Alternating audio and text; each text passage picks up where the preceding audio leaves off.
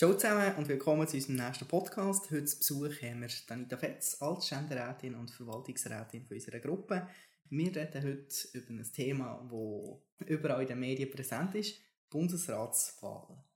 Anita, zu den sehr, sehr wenigen Leuten hast du erzählt, die Bundesräte und Bundesrätinnen wählen Jetzt haben wir zwei Rücktritte. Einen natürlich sehr tragisch in einer kurzen Zeit. Ist eher selten, außer bei einer Gesamterneuerungswahl eine Chance auf äh, ja, doch auch unerwartete Veränderungen. Man hört ja schon, dass so über Departementverteilung gestritten wird.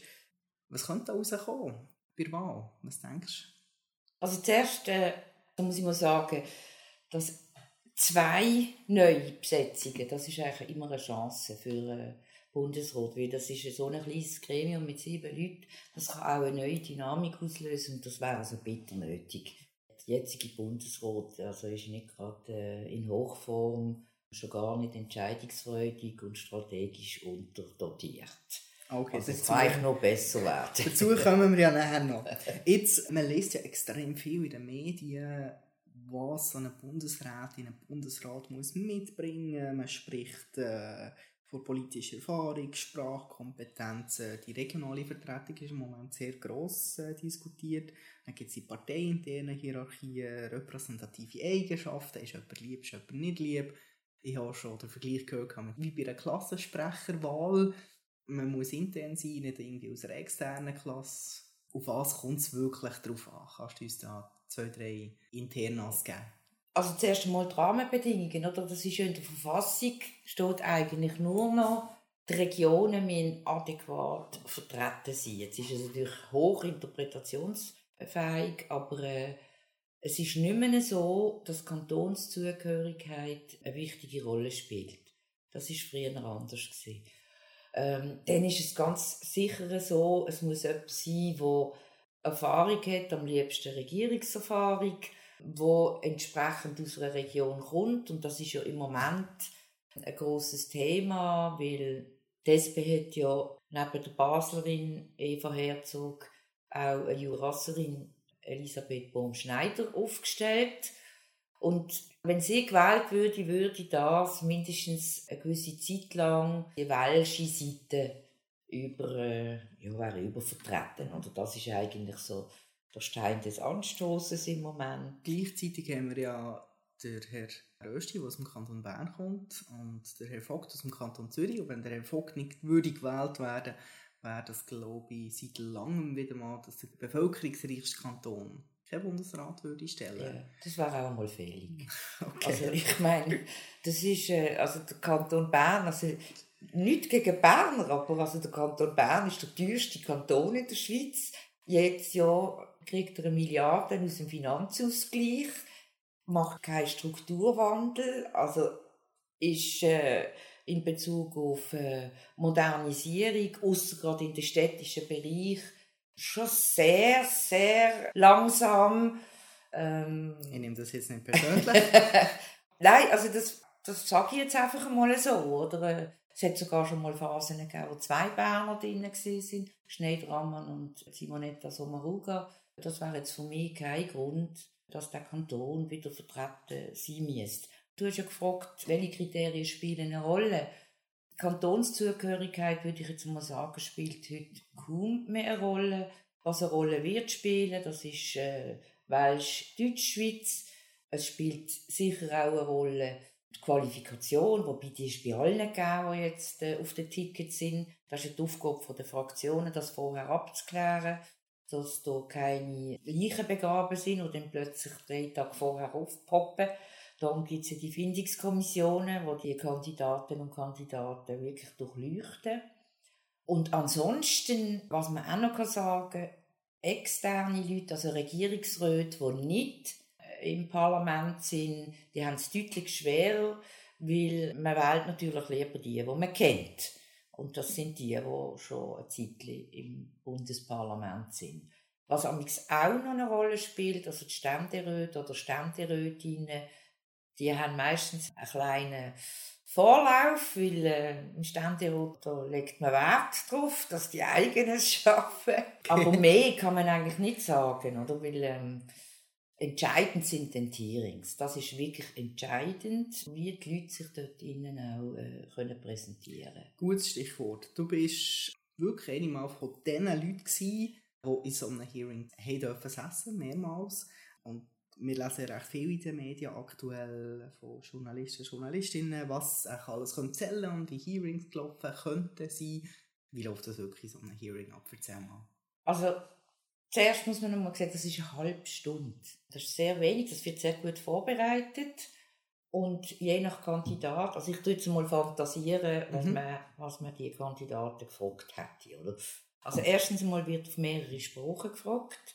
Also man erwartet heute, dass zukünftige Bundesrat oder Bundesrätin mindestens die zweite Landessprache haben, besser eine dritte und Englisch. Und so wird auch gefragt. Also die müssen dann auch entsprechend in der Sprache, die gefragt wird, Antwort geben. Dann werden sie natürlich ähm, in Bezug auf ihre Konkordanz überprüft. Also äh, Herr Rösti, wo, äh, ja, wo der Erdöllobby vertritt, äh, da wird man natürlich so Fragen erstellen, oder? Aber da wirklich unabhängig nachher wird sein. Dann wird man Fragen stellen zu den wichtigen Dossiers, äh, in Zukunft kommen und auch äh, sehr darauf schauen, ob sie Dossierkenntnis haben und wie sie sich verhalten. Das ist ganz ein wichtiger Punkt. Also Anbieterung wäre völlig falsch. Okay. Das kommt ganz schlecht an. Man erwartet nicht von einem SVPler, dass er SP-Positionen vertritt. Eigentlich ein sachliches Bewerbungsgespräch auf höchstem Niveau. Sachlich-psychologisch, würde ich sagen. Okay. Sagen wir ein Assessment. ja, ein kurzes. Ich habe mal gehört, es ist ein bisschen, eben, auch wie bei einer Klassensprecherwahl, man kennt sich im Parlament ja recht gut untereinander, man tut viel in den Kommissionen zusammenarbeiten, es gibt auch noch Judy-Vereine und so weiter. Ich habe mal von einer Person gehört, Leute, die nicht so populär sind, haben es ein bisschen schwerer. Und Leute, die halt einfach äh, ja, so ein bisschen einen Popularitätsbonus hätten, wie zum Beispiel der Herr Rösti, der offenbar von recht vielen als sehr umgänglich empfunden wird, haben ein einen Vorsprung. Ist das wirklich so oder ist das eine Wahrnehmung von der Öffentlichkeit, wo wir wissen ja nicht, wie sie in den Kommissionszimmer abläuft, wenn die Türen zu sind?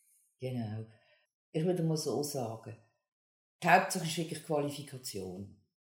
Aber weil halt meistens alle qualifiziert sind, muss man ja nach wie Zusatzkriterien und dort kommt dann die Fähigkeit, äh, auch Kompromiss äh, zu machen oder äh, zu inszenieren dazu. Und dann kommt natürlich auch, also die Sympathie ist ganz klar, das kommt auch dazu. Und da haben einfach die einen Vorteil, wo zur Zeit, wo sie noch nie Bundesrätin oder Bundesrat im Hinterkopf haben, eigentlich umgänglich sind mit anderen Leuten ähm, meistens äh, ja, eine Art kleinen Zusatzbonus, aber der wird nicht entscheidend sein. Da ist mehr das Töpfchen auf dem I, wenn ich hier und her gerissen bin zwischen zwei gleich guten Kandidaten. Und dann kommt natürlich... Was ja im Moment der Fall könnte sein. Jein. Also ich könnte mir auch vorstellen, dass die Unabhängigkeit von einem Vogt durchaus einen hohen Stellenwert hat. Mhm. Also wenn man da nicht 20 Mandate hat, kann man das als große Unabhängigkeit bewerten. Und er ist, er ist auch ein Umgänglicher. Also das ist, nur weil er von außen nicht so bewertet wird. Also ich habe auch als umgänglich, korrekt und, und angenehm. Und das ist nicht das Thema. Und dann gibt es natürlich schon auch noch die Themen, ähm, wo, also ich habe mehrere Bundesratswahlen erlebt, das ist die Stunde der Hinterbänkler. Mm. Also das ist dann, da also die Cracks. nein, nein, ja, auch im, im Nationalrat, einfach von den mhm. politischen Hinterbänklern, weil die bringen Stimmen, oder? Und, äh, und dort werden zum Teil ganz andere Sachen diskutiert noch, als einfach die politische Qualifikation und wie und wo. Du Sondern, bringst uns gerade auf das ja. nächste Thema. Es ist ja eine geheime Wahl. Ja. Wir wissen nicht, mhm. wer wie einlegen. Mhm. Jetzt, wir haben ja die SP, die zwei Kandidaten, mhm. Kandidatinnen stellt, die SVP, die zwei Kandidaten stellt. Da wird vermutlich intern in der Partei wird man eben Favoriten und Nicht-Favoriten haben. Aber dann gibt es die FDP, die CVP, die Grünen, die GLP und so weiter, äh, die sich ja müssen entscheiden müssen, die nicht eine Parteizugehörigkeit haben. Wie läuft das dann ab und wie stark eben spielen die Hinterbänkler, Hinterbänklerinnen, gibt es ja auch ein paar. Wie spielt sich das dann ab, wirklich am Wahltag? Also erstens einmal muss man sagen, die Fraktionen werden wahrscheinlich, wenn alle überzeugen, die Kandidaten und Kandidatinnen, dann werden sie keine Wahlempfehlungen geben, öffentlich. Was jetzt der Fall ist. Ja, es wäre also komisch, wenn. Und dann, vor der Wahl, also am 7., am Morgen am 7., die sich die Fraktionen nochmal treffen und dort werden taktische Absprachen gemacht. Wie, wo, was, wenn. Aber letztendlich ist es trotzdem eine geheime Wahl und das ist eine Dynamik, die unberechenbar ist, wirklich unberechenbar. Das macht es übrigens auch so spannend. Und das ist natürlich eben der Moment der Hinterbänkler, wo dann auch Überlegungen machen, wenn Qualifikation stimmt, die hat mich nie gegrüßt, der hat das gemacht. Also da, da spielen natürlich so ganz aus unserer Sicht Banalitäten auch eine Rolle. Nicht die Hauptrolle, aber auch eine Rolle. Und weil sie halt mehrere Stimmen kumulieren vielleicht oder stark beeinflussen, macht es dann etwas aus. Genau. Gehen wir noch einmal zurück auf die parteiinterne Ausmachung. Wir machen dann noch einen Switch, dann, aber die parteiinterne Ausmachung. Wir haben gesehen, das SP-Präsidium hat ganz am Anfang bestimmt, man kann nur zwei Damen aufs Ticket stellen. Man kann diskutieren öffentlich, ob das jetzt kommunikativ super war oder ob man es besser hätte können machen Die Frage war auch, Daniel Josic ist ja angetreten, hat es dann auch eine gute weibliche Kandidatur gegeben? Wäre er überhaupt gewählt worden? Wie wird das intern so ausgemacht in der Partei? Relativ einfach. Das ist eine Diskussion in der Fraktion. Jetzt, äh, das Parteipräsidium hat jetzt von meinem Geschmack her das eleganter können machen. Das Ergebnis ist klar gewesen. Es wird ein Doppelticket geben. In den letzten 20 Jahren hat die SP immer darauf geschaut, dass ein Mann und eine Frau in den Bundesrat kommen. Und das finde ich auch absolut richtig. Man müsste sich mal vorstellen, das wäre nicht der Fall gewesen, was das für einen Aufstand gegeben hat gegen die SP. Aber man hätte es eleganter mhm. können machen Das schon. Aber nun halt. Und der Josic, das ist jetzt einfach Schnee von gestern. Jetzt noch einmal zurück hinter die Kulissen. Die lange Nacht von der Messe hört man häufig. Du hast gesagt, die Fraktionen treffen sich vorher noch einmal kurz für die letzten taktischen Sachen zu bestimmen. Hinter verschlossenen Türen wird noch viel gemacht. Du hast vor unserem Gespräch auch noch gut den Morgen vor der Bundesratswahl mhm. erwähnt. Gibt es überhaupt eigentlich noch so eine lange Nacht von der Messer oder sind das einfach die Journeys, die sich mhm. äh, im Bellevue treffen? So ist es. Also das ist eine völlig eine überbewertete Sache. Das ist früher noch wichtig wo noch wilde Kandidaturen möglich sind. Das ist heute praktisch nicht mehr denkbar. Wenn die Fraktionen eine Auswahl von wählbaren Kandidaten und Kandidatinnen bringen, dann gibt es überhaupt keinen Grund, irgendeine wilde Kandidatur aufzubauen. Das würde ich sagen, ist äh, Tempi Passati. Bei der SVP ist es ja so, dass sowieso die Person wird gerade ausgeschlossen werden und bei der SP gibt es also auch ordentliche Stunk. Das halte ich nicht mehr für möglich. Nein, das ist so eine, so eine alte Tradition, die außer im Bellevue eigentlich nie mehr stattfindet. Im Gegenteil, es ist eigentlich der oben, wo man nochmal gemütlich geht, geht essen und zwar möglichst nicht im Zentrum, sondern außerhalb vom Zentrum von Bern. Ausser man will unbedingt noch in den Medien vorkommen.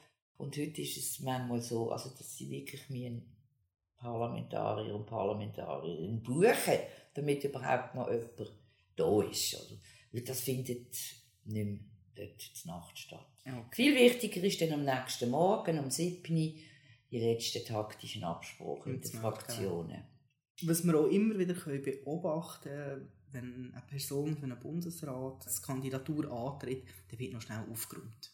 Es werden Ämter niedergelegt. Jetzt plötzlich sieht man beim Herrn Rösti nicht mehr von Swiss Oil auf der Webseite.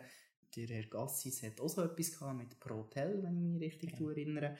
So Deals. So kurz vorher eben noch Position beziehen oder Position bereinigen. Bringt das wirklich etwas? Nein, oder muss man sich, wenn man, ich sage jetzt, so ein Amt wirklich in Betracht zieht, man muss ja immer gewillt sein, wirklich Privatleben und so weiter aufzugeben, muss man das schon Jahre vorher eigentlich strategisch aufgelesen und sagen, das mache ich einfach nicht und ja, dann mache ich mit, weil das hilft mir vielleicht. Also gut wär's, generell als Parlamentarier oder Parlamentarierin nicht so eine Mandatsanhäufung zu haben. Man sagt ja immer, von diesen 246 Parlamentarier und Parlamentarierinnen will die Mehrheit Bundesrat werden. Das ist längstens vorbei. Man kriegt ganz noch mit, was das heute für ein Knochenshop ist. Das würde ich mal sagen, das will überhaupt nur noch eine Minderheit. Kannst du uns einen ganz kurzen Einblick gewähren? Ja, also ich meine, das ist, da bist du äh, 24 Stunden, sieben Tage in der Woche verbucht. Privatleben hast du eh nicht. Und vor allem hast du heute eine Situation, die viel härter ist als noch vor ein paar Jahren. Du hast mit den ganzen sozialen Medien unglaublich viele Bedrohungen. Das tut man natürlich öffentlich nicht sagen, damit es keinen Nachahmereffekt gibt. Aber ich meine, also, es gibt dann also bessere Jobs als das. Natürlich ist es ein sehr interessanter, aber die Zeiten, wo da die meisten das noch haben wollen werden, das behaupte ich jetzt einmal, ist deutlich vorbei. Das merkt man, hat man auch im Vorfeld von diesen Bundesratswahlen gesehen. Da haben ganz viele Leute abgesagt, oder? Weil der Traumjob ist es also nicht mehr. Der Uli Moore würde sagen, keine Lust. genau, nein, man muss da extrem viel eingehen und ähm, ich muss ehrlich sagen, ich bewundere die Leute, die das überhaupt noch eingehen und bin froh, dass es also noch eine Auswahl gibt. Okay. Fachkräftemangel im Parlament. Zur letzten Frage. Deine Wünsche und Erwartungen als Altständerätin von Basel-Stadt. Was wünschst du dir äh, vom neuen Bundesrat? Man liest ja, im Moment ist recht verstritten, viele Dossiers sind blockiert. Jetzt lesen wir, du hast mir vorher noch gesagt, das ist typisch vor den Wahlen, dass da öffentlich in den Medien ausgeschlachtet wird, wer gerne welches Ämtchen neu hat. Was können wir vom neuen Bundesrat erwarten? Und gibt es vielleicht Überraschungen beim Ämtli-Karussell, beim Departementskarussell? Ja, das wird es wahrscheinlich schon geben. Ich meine, wenn zwei Departemente frei werden und äh, es geht ja nach der Anciennität oder wer wie was wählen Ist das wirklich so? Das ist so. Das Wird das noch eingehalten? Ja, außer die Bürgerlichen die sich jetzt wirklich zusammenraufen und das kann man auch per Mehrheitsentscheid. Das ist äh, immer möglich. Also, das können wir nicht voraussagen. Und ähm, ich meine, als ehemalige Ständerätin von Basel-Stadt wünsche ich mir natürlich auch, dass unsere Kandidatin gewählt wird. Das ist ja klar.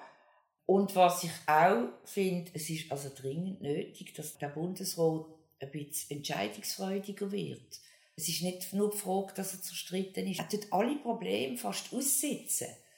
Und eigentlich von einer Regierung würde ich erwarten, dass sie sich ein paar strategische Überlegungen macht und vorwärts geht. Das wird halt leider nicht mehr so sein, auch in der neuen, in der neuen Konstellation, weil ein Jahr vor den Wahlen passiert meistens gar nichts mehr Entscheidendes. Aber dann äh, vielleicht nachher. Die Schweiz muss sich wirklich äh, darauf einstellen, dass es nicht mehr so gemütlich ist in Zukunft. Okay. Anita, merci mal für den Einblick hinter die Kulissen vom Parlament. Und dann sind wir gespannt, wer gewählt wird. Ja, bin ich auch.